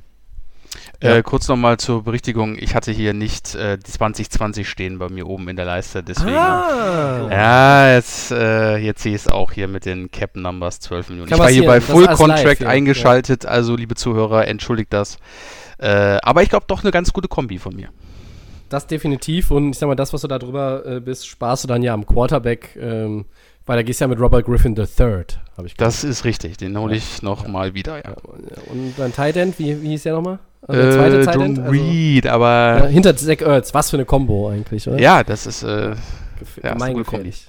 Gemeingefährlich, ja, sehr gut. Ja, äh, dann äh, ist der Max quasi over the cap und der Christian gibt ja. äh, 13,5 Millionen aus und da bin Kohle ich doch muss mal, raus, Leute. bin ich doch die, genau die Kohle muss raus. Aber da ich schon zweimal heute diesen Teamnamen aus Washington gesagt habe und bei mir ja auch nicht die billigste Plörre eingekauft wird, muss ich jetzt ein bisschen sparen wegen der zwei Kästen Bier und ich gebe nur 10,8 Millionen aus. Was sagt ihr dazu? Uh, ja. Ähm, spannend. Und ich hau einfach mal direkt die beiden Namen raus: Saquon Barkley und George Kittle. Aha. Ähm, Saquon Barkley ja, ist, ist einer der Top, Top Running Backs äh, in dieser Liga. Ähm, äh, 8,6 Millionen ist sicherlich ein, äh, ja, eine Geschichte, der ist auf dem Rookie-Deal, äh, der ist jetzt nicht so ganz billig, aber ähm, 3000 weil, weil sehr hoch gedraftet, auch deswegen so ein richtig. Hoher, hoher Vertrag. Ja. Ne? Danke. Aber äh, hätte ja. ich auch bei dir gedacht, dass du Barkley nimmst, weil du ja ein, ein richtiger Fan bist, auch nach seinem ersten Jahr vor allen Dingen. Ähm, ja, ich bin, bin, auch immer noch Barclay-Fan. Also die, die ähm, O-Line der Giants war in beiden Jahren nicht berauschend. Die ist im zweiten Jahr besser geworden und da ist vielleicht seine Produktion ein bisschen untergegangen. Er war aber auch verletzt. Ich muss aber sagen, zwei Jahre in der Liga, 3469 Scrimmage Yards und 23 Total Touchdowns mit den Giants. Und dieser Giants O-Line, vor allen Dingen, was das im ersten Jahr für eine Line war. Es ist schon ultra krass äh, wenn ich mir überlege, ähm, was hätte zum Beispiel Saquon Barkley in diesem Super Bowl-Jahr der Rams gemacht, wo die O-Line 16 Spiele äh, komplett intakt war und immer dieselben Leute, der hätte ja, also da wäre ja jeder Rushing-Record äh, nochmal ins Wanken geraten wahrscheinlich. Auf jeden ähm, Fall. Und Jared Goff hätte viel weniger Fehler noch gemacht, weil Saquon Barkley einfach nur gelaufen wäre. Aber äh, ich bin Barkley-Fan und George Kittle, äh, den kriege ich jetzt in 2020 für 2,2 Millionen. Da lache ich mir doch einen Arsch ab, äh, um mal einen alten F Fußballtrainer zu zitieren.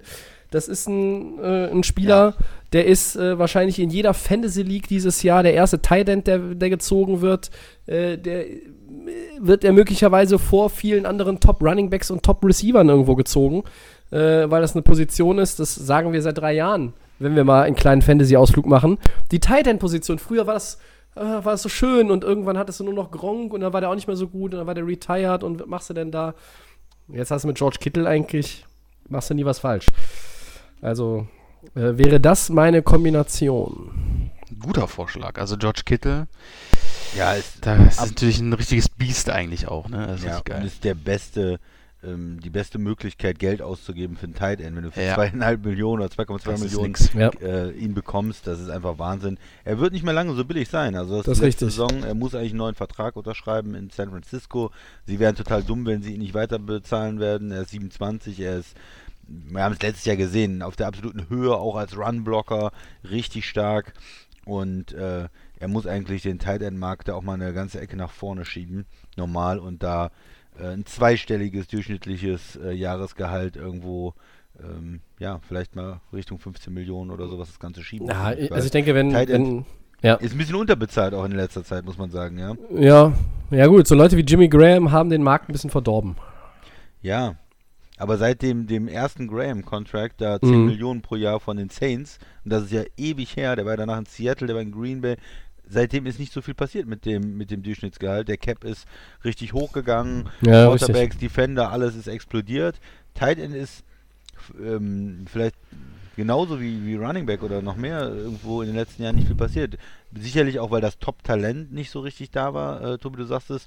Ähm, Gronk äh, hat ja auch lange in New England unterschrieben und war ja auch immer so verletzungsanfällig, dass er vielleicht nicht nochmal ganz ähm, stark versucht hat, da einen neuen äh, oder einen anderen Vertrag zu unterschreiben. Und äh, Jimmy Graham war nach dem äh, Seattle-Deal dann auch äh, nicht mehr in der physischen Verfassung, um da das zu rechtfertigen. Aber ja. danach äh, Austin Hooper, der jetzt ist äh, natürlich auch vielleicht nicht so ein, äh, ein, Spieler, wo du sagst, für den muss es jetzt muss es jetzt 15 Millionen im Jahr sein, aber der hat 10,5 Millionen jetzt im Schnitt und ist der bestbezahlte Tight End der Liga zusammen mit dem Franchise-Tag Hunter Henry. Mhm. Aber Kelsey ist unter 10 Millionen, ist 31 ähm, Gronk 31, 9 Millionen. Ja, aber äh, der, der Capit, der Capit bei Ertz und Kelsey ist noch über Henry, ne? Der Cap, ja, das sind jetzt durchschnittliche Jahresgehälter, ja, genau. ich jetzt gerade bin, ja. Äh, weil mir geht es ja jetzt nicht mehr um äh, unser, unseren Vergleich, sondern mir geht es jetzt eigentlich darum zu sagen, mhm. wo, wo muss der Vertrag dann von, ähm, von Kittel dann hin? Und äh, für mich muss er da irgendwo, gut, vielleicht 15 wird er nicht schaffen, aber er muss den Markt auf jeden Fall mal so Richtung 13 Millionen oder so mal schieben, weil da muss ja für die Tight Ends auch ein bisschen was passieren. Ich denke auch, er, er würde ja auch gerne, glaube ich, in äh, Top Receiver Money bezahlt werden, aber ähm, ja, ich, die 20 Millionen im Jahr wird er nicht bekommen. Nein, ich, ich, ich denke, äh, Richtung, Richtung 14, 15 sollte das dann auch, sollte das auch sein. Und auch da muss man einfach sagen, äh, die 49ers sollten gucken, dass sie da schnell Nägel mit Köpfen machen. Ähm, ja, da hat man einfach jemanden, äh, der schon besonders ist, gerade auf dieser Position, die in den letzten Jahren nicht immer so wahnsinnig viele Topstars äh, uns beschert hat. Ich hatte noch eine andere Kombination. Ähm, mhm. Lustigerweise auch, wie gesagt, Aaron Jones, Travis Kelsey. Äh, keiner hatte jetzt irgendwie Christian McCaffrey gebracht. Ähm, ich hatte aber zum Beispiel eine Kombination auch noch aus Alvin Kamara, das wäre dann der günstige Running Back, so wie beim Christian, ja. mit 2,4 für dieses Jahr. Und Tyler Higby für 9,2 ähm, von dem ich persönlich ein Riesenfan bin. Ähm, der hat bei den Rams letztes Jahr ja, sich immer weiter gesteigert. Ähm, er ist jetzt noch nicht irgendwie auf dem 1000-Yard-Niveau, aber das ist jetzt, ist jetzt auch nicht unbedingt äh, äh jeder der, der Top 5 Tight Ends gewesen. Ähm, und ich glaube, dass der relativ viel Potenzial noch hat. Und ähm, ja, wenn er sich weniger Snaps teilen muss mit anderen Leuten wie Johnny Munt oder Gerald Everett, könnte da nochmal Richtung 1000 Yards tatsächlich was passieren. Gerade weil zum Beispiel auch Brandon Cooks nicht mehr da ist und das ein bisschen verschoben wird. Er hat ja schon einen neuen Deal bekommen, 9,2 klingt jetzt auch viel, ähm, aber ja, das wären dann 11,6, wäre auch noch im Rahmen des Erlaubten. Aber ja, Barclay Kittel äh, wurde nicht genannt, keiner von beiden. Da habe ich doch diese schöne Kombination noch übrig gehabt. Freue ich mhm. mich. Sehr, sehr gut. Halten wir nochmal fest. Der Max mit Austin Eckler und Zach Ertz äh, verpflichtet dafür aber, äh, also er schmeißt quasi Lamar Jackson raus und holt sich Robert Griffin, äh, damit es wieder passt. Der Christian kommt mit Aaron Jones und mit Travis Ja, auf Kelsey. jeden Fall. Ja, Kelsey mit 4000 Yard Season hintereinander. Das ist richtig. Möchte ich mal dazu sagen. Da ist das ja. Geld gut angelegt. Ja, definitiv. Und, genau, und Aaron Jones, wie gesagt. Und bei mir sind Saquon Barkley und George Kittle. Cool. So, Sehr in schön. der nächsten Offseason machen wir Pick 6 dann wieder. Denn ich glaube, nächste Woche gibt es an der Stelle was anderes dazu, am Ende der Sendung mehr. Aber so viel ist ja auch nicht mehr, denn wir sind bei den Four Downs. Erstes Down, 49ers Running Back Raheem Mostert möchte die Wogen offenbar glätten und nun doch keinen Trade mehr forcieren. Eure Meinung? Ja, gut. Ist doch gut. Also, ich denke, er wäre da eh nicht unbedingt erfolgreich mit gewesen. Jetzt da einen Trade zu forcieren, ist in der NFL immer relativ schwierig. Und gerade für, für einen Running Back nicht einfach. Und ich glaube, er tut gut daran, ähm, da nicht weiter das, das Ganze zu versuchen. Weil es eh nicht erfolgreich sein wird. Max? Lachnummer äh, ganz ich lache auch schon. Also mal ganz ehrlich, äh, irgendwie, da kommt der Kleine, hat eine gute Saison und macht sich ganz groß. Und da hat er doch gemerkt, keine Chance, wie der Christian schon meinte. Und dann fahre ich mal wieder zurück und halte dann doch besser die Klappe, was hätte schon von Anfang an machen sollen. Also ganz ehrlich, Raheem, halt dich da erstmal zurück und zeig erstmal noch ein paar Jährchen, dass du was kannst. Ja, also Tobi. ich habe es ja letzte Woche schon gesagt, lieber die Schnauze halten und äh, vielleicht ist ihm auch aufgefallen, die 49ers sind ein Team, wo man auch gewinnen kann. Jetzt win now. Das ist jetzt kein Team, was noch irgendwie weit weg ist, sondern die waren schon im Super Bowl. Die waren nur noch so ein halbes Quarter davon entfernt, das Ding zu gewinnen.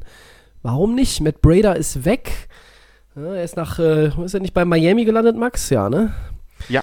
So, uns. und da kann ich doch jetzt bei den 49ers eigentlich der happy Move, sein und spielen und vielleicht ja, der, einen Titel gewinnen.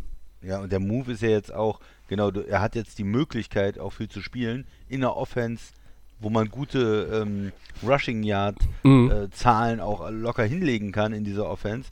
Dann soll er das doch machen und dann, wie der Max schon gesagt hat, einfach mal Gas geben und dann kriegt er auch irgendwie den Vertrag. Und äh, vielleicht nicht von den 49ers, aber irgendwo in der Liga, wenn du richtig gute Zahlen hast, wirst du dann auch ordentlich bezahlt und ja. ja bringt viel mehr, als da jetzt irgendwie versuchen, einen Trade, das da hat er einfach nicht die, äh, die Möglichkeiten zu, da einen Trade zu forcieren. Ist auch kein, kein absoluter Superstar. Ja. Soll ich mal das zweite Down vorlesen, Tobi? Sehr gerne. Was passiert eher? Jaguars Defensive End Yannick Nundoko wird getradet oder Passrusher äh, Clowney äh, bekommt ein neues Team? Ja? Tobi, wie sieht's aus? Naja, ich würde jetzt mal sagen, eher findet Jadavian Clowney noch ein neues Team. Äh, Ngakwe würde unter dem Franchise-Tag spielen, aber er hat auch weiterhin äh, betont, er möchte am liebsten weg. So, vergangenes Jahr war Clowney in genau dieser Position, der bekam dann seinen Wunsch. Äh, wenn mich nicht alles äh, täuscht. Seattle hat er gespielt, ne? Ja, Mann, ist das schon lange her. So, aber äh, Clowney ist aktuell noch ohne neuen Club. Jetzt hört man immer so ein bisschen noch die Titans, wird spekuliert, ja. Interesse, bla bla bla, aber nirgendwo ist es ja jetzt konkret geworden. Trotzdem, wenn ich mir die beiden angucke, ähm, die, die Jaguars wären dann auch nur gesprächsbereit oder wirklich auch handlungsbereit, wenn der wenn der Value in, in Return dann auch stimmen würde. Und ich weiß nicht, also irgendwie ein Drittrunden-Pick äh, muss es mindestens, glaube ich, dann schon sein. Ähm, vielleicht verlangen die auch mehr. Ähm, ich sage einfach mal, Clowny findet eher noch einen neuen Arbeitgeber. Max? Ja, ähm, stimme ich dem Tobi zu. Clowny eher so der Typ, der vielleicht irgendwas äh, finden könnte. Die äh, Browns waren auch irgendwie im Gespräch, haben sich aber mhm. jetzt da rausgehalten. Ähm, Tennessee hat Tobi gesagt, ähm, die haben jetzt irgendwie Lust, aber die wollen erstmal den Medizincheck sehen. Und bei dem guten Yannick von den Jaguars, ja, das sieht echt wirklich nicht gut aus. Die Jaguars bleiben auf jeden Fall hart. Ähm, wollen da vielleicht was Dickes haben, aber er ist auch nicht bereit, irgendwie einen Franchise-Tag zu unterschreiben. Also Doch, er würde unter dem Cap unter dem Tag ja spielen, hat er jetzt nochmal gesagt, ne? Ähm, aber ich ja. Ihn, will ihn nicht unterschreiben, aber wie gesagt, das kann sich ja, das ist, ja, okay. Ähm, ja, also ich glaube, von, von beiden ist echt, beide sind echt schwierig. Also Tobi hast du gut rausgesucht. Ähm, aber Clowny ist vielleicht dann noch eher so die Chance, dass wir ihn irgendwo anders sehen, ja. Ja, ich glaube auch in dem Fall ist es einfacher, weil es nur äh, die Verhandlungen sind zwischen dem Team und dem Spieler. Mhm. Und das heißt, er kann freier mit allen Teams sprechen und äh, das ist äh, einfacher, das zu bewerkstelligen, als ein Trade, wo es, wie der Tobi schon gesagt hat, das muss stimmen, was ist das Gegenangebot, die Jaggers sagen dann vielleicht, komm, wir lassen es einfach und sitzen das Ganze aus und deswegen tendiere ich da auch äh, zu Clowny. Okay. Sind wir uns einig. Ja, wie schön. Drittes Down, Max. Ja, der 99er Club in Madden 21 umfasst fünf Spieler. Quarterback Patrick Mahomes, Running Back Christian McCaffrey, Wide Receiver Michael Thomas, Defensive Tackle Aaron Donald und Cornerback Stephon Gilmore. Ja, sind wir damit einverstanden mit dem 99er Club? Christian, Madden ja, dein Thema. Ja. soll das, was soll das Gelächter hier? Also, Bist du auch jahrelanger schon Madden-Zocker, ganz ja, harter. Willst du hier ein Battle haben oder was? Da selbstverständlich.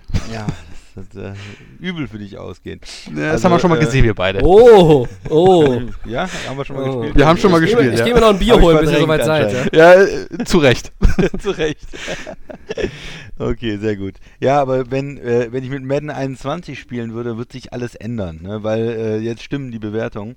Nee, äh, also ja, auch bei Aaron Rodgers, der hat nur 89 bekommen. ja, die, es ist natürlich eine, eine das Rating ähm, bezieht sich auf die letzte Saison. Und wir haben Patrick Mahomes gesehen, wie er gespielt hat. Und was, was will man dagegen sagen? Äh, McCaffrey, was will man dagegen sagen? Thomas, das, das passt alles für mich. Das sind fünf sehr, sehr gute Spieler, fünf Top-Spieler. Und dass die 99 haben, ist, ist verständlich, nachvollziehbar. Aber äh, sagt das was aus für die nächste Saison? Also dieser 99er Club in Madden oder generell die Madden Rankings, die spielen mittlerweile eine Rolle, die Spieler gucken sich das an und mhm. äh, sagen dann was dazu, ob sie sich richtig eingeschätzt fühlen und äh, ganz interessant, ganz lustig, aber mit dem Saisonstart wird sich das alles verschieben, wird sich das ändern und ähm, da haben wir dann wieder andere Spieler im Fokus und sagen, Mensch, der ähm, McCaffrey ist eigentlich vielleicht nur eine 90 dieses Jahr und, äh, oder eine 95 und andere Spieler sind dann der beste Running Back dieses Jahr oder der beste Receiver. Wird sich schnell verschieben. Also ich äh, gebe dem Ganzen nicht so viel Aufmerksamkeit, aber grundsätzlich gegen, ich kann jetzt gegen keinen Spieler was sagen, dass das nicht potenziell der beste Spieler auf seiner Position ist und nicht eine 99 verdient haben könnte. Ich bin mit dem Quintett absolut einverstanden und sehe das auch so. Es wird eigentlich ein bisschen auch zu viel Hype darum gemacht inzwischen äh, in der Community, in der Liga selber. Ähm, das ist ja ganz nett und füllt auch ein bisschen Sommerloch nachrichtlich rund um diesen von uns so heiß geliebten Sport, aber naja. Max. Äh, ich finde es auch äh, gerechtfertigt. Ich finde es echt gut. Also ich finde das immer, gerade die jungen Spieler, die Rookies, die ähm, sind mal ganz heiß drauf und sind dann meistens echt so extremst unzufrieden, ja, weil Madden da doch, weil die dann doch extremst äh, hart sind mit den, mit den, mit den Rookies. Äh, aber die Spieler, die hier aufgelistet sind, äh, sind zu Recht 99er und äh, ich als langjähriger Madden-Spieler finde das schon immer ganz amüsant und ja, ich finde es gut. Wunderbar. So, dann sind wir beim vierten und letzten Down. Und das ist dann heute jetzt nochmal ganz offiziell in der Sendung eingebunden. Der Hinweis auf unsere sechsteilige Saisonvorschau, die in der kommenden Woche beginnt. Äh, wie immer, AFC mit und dann auch die NFC und Favoriten und Middle of the Pack und Außenseiter, so wie wir das letztes Jahr gemacht haben, wollen wir das dieses Jahr auch machen und haben dann bis Anfang September alle Teams ausführlich besprochen. Ähm, ja, Habt ihr euch schon Gedanken gemacht? Die starten doch, glaube ich, mit der AFC East, gehe ich von wir, aus, oder? Nächste Woche? Nee, wir machen ja nicht die Division, sondern wir starten mit den, mit den AFC-Außenseitern. Aber, so, genau. aber da hast du, hast du recht, da haben wir alle vier Teams in der AFC East, sind alles Außenseiter. Die gemacht, ja. dazu, noch die, dazu noch die Jaguars und die Bengals und dann haben wir sechs. ja. ja. also. Das, das wievielte Jahr in Folge haben wir das auch irgendwo äh, Tobi, du hast bestimmte Statistik, äh, sind dann äh, die äh, Jets und die Dolphins äh, nicht im Kreise der Favoriten. muss, ich, muss ich gucken. Also solange, Recht, ja, solange es uns gibt hier als Podcast äh, definitiv, aber können ja auch mal irgendwie den Quervergleich zu anderen ziehen. Aber ähm, also Spoiler Alert, wir fangen mit den AFC-Außenseitern an kommende Woche. Ja. Ähm, und das heißt, Vielleicht reden wir dann noch über Max Dolphins, aber vielleicht sind ja, ja Middle of ja, the Pack, das, das wissen wir noch nicht. Aus, das ist schon die halbe AFC, das ist ja schon die Außenseiter. Ja. also da werden wir auf jeden Fall nächste Woche über mein Team sprechen können. Ja, ja, ja, ja, gut. Äh, also das ist ja, äh, wer, wer, uns jetzt schon länger zuhört, der weiß, das wird im Vorfeld äh, geklärt, damit wir nicht noch darüber diskutieren innerhalb der Sendung, wer denn jetzt da reingehört und wer nicht, sondern wir legen uns zumindest auf die Teams fest vor der Sendung, über die wir dann während der Aufnahme sprechen. So, also. Die AFC-Außenseiter ist Teil 1 unserer Saisonvorschau. Und wenn die Saisonvorschau beginnt, dann hat man auch irgendwie auch das Gefühl, die Saison kommt näher. Das ist ja dann äh, ganz zwangsläufig so. Vielleicht kommt dann bei mir auch irgendwann ein bisschen Vorfreude auf. Aber hallo. Mal schauen, mal schauen, mal schauen. Vielleicht trinke ich auch in letzter Zeit zu wenig Bier. Also seit die Sommerpause vorbei ist immer nur ein Bier beim Podcast. Das ist einfach auch scheiße. Gut. Egal. Muss nochmal nachlegen. Ja, ich habe jetzt ne, so oft hier schon den Teamnamen gesagt aus Washington. Hm. Jedes Mal Redskins, ein Shot oder so. Stell euch ah, dann. Ja, ah, ja und dann geht's los. So, dann müssen wir. So, dann, dann ich, ich hole einfach was, stell es bei euch vor die Tür und dann können wir zu dritt trinken, während wir an drei verschiedenen Orten sitzen. Dann war's das für heute. Okay. Äh, jetzt muss ich gerade noch mal. Haben wir noch was vergessen oder haben wir alles durch? Nee, du machst immer so eine Abmoderation äh, mit. Ach, die Abmoderation, ja, ja da ist sie. Ja, ja wir, sind, wir sind durch. Äh, ich danke dem Christian. Sehr gerne. Ich danke dem Max. Danke euch beiden. Und wir als Team von Delay of Game bedanken uns bei euch. Euer Interesse ist unser Kapital. Wir verweisen auf den kostenlosen Podcast von uns für euch. Den gibt es bei Soundcloud, bei Apple Podcasts, bei Spotify und den Kollegen von The Fan FM.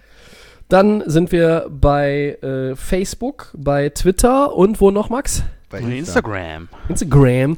Instagram. Äh, at Delay of Game NFL und bei Instagram ist es Delay of Game unterstrich Podcast. Wir sind in der kommenden Woche wieder für euch da. Aller Voraussicht nach auch wieder am Dienstag. Wir halten euch auf dem Laufenden. Sollte sich daran etwas ändern, dann wünschen wir euch eine schöne Restwoche, ein schönes Wochenende. Macht es gut. Bis Tschö. dann. Ciao.